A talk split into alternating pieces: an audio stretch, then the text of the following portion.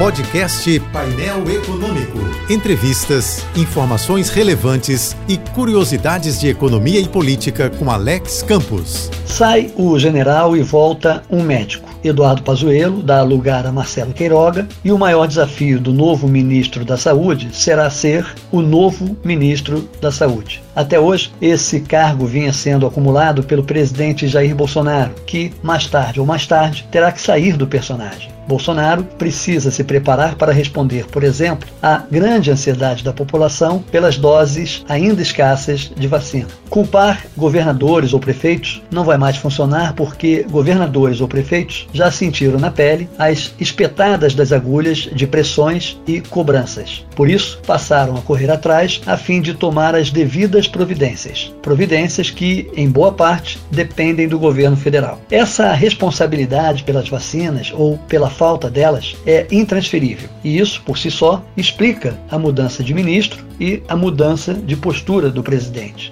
Nos Estados Unidos, até o Donald Trump comprou 100 milhões de doses da Pfizer e da BioNTech lá atrás, em 2020. Na semana passada, Joe Biden anunciou um novo superlote de mais 100 milhões de doses. Em Israel, o primeiro-ministro Benjamin Netanyahu gravou um vídeo afirmando que as vacinas são seguras. Na Hungria, veja bem, na Hungria, que é presidida por um verdugo chamado Vítor Orbán, foram adotadas novas medidas de restrição. Enfim, resta torcer para que se restabeleça uma verdade hoje cada vez menos discutível e cada vez mais aceitável. A saúde vem antes da economia, pelo bem das duas. E a vida vem antes do dinheiro, pelo bem de todos.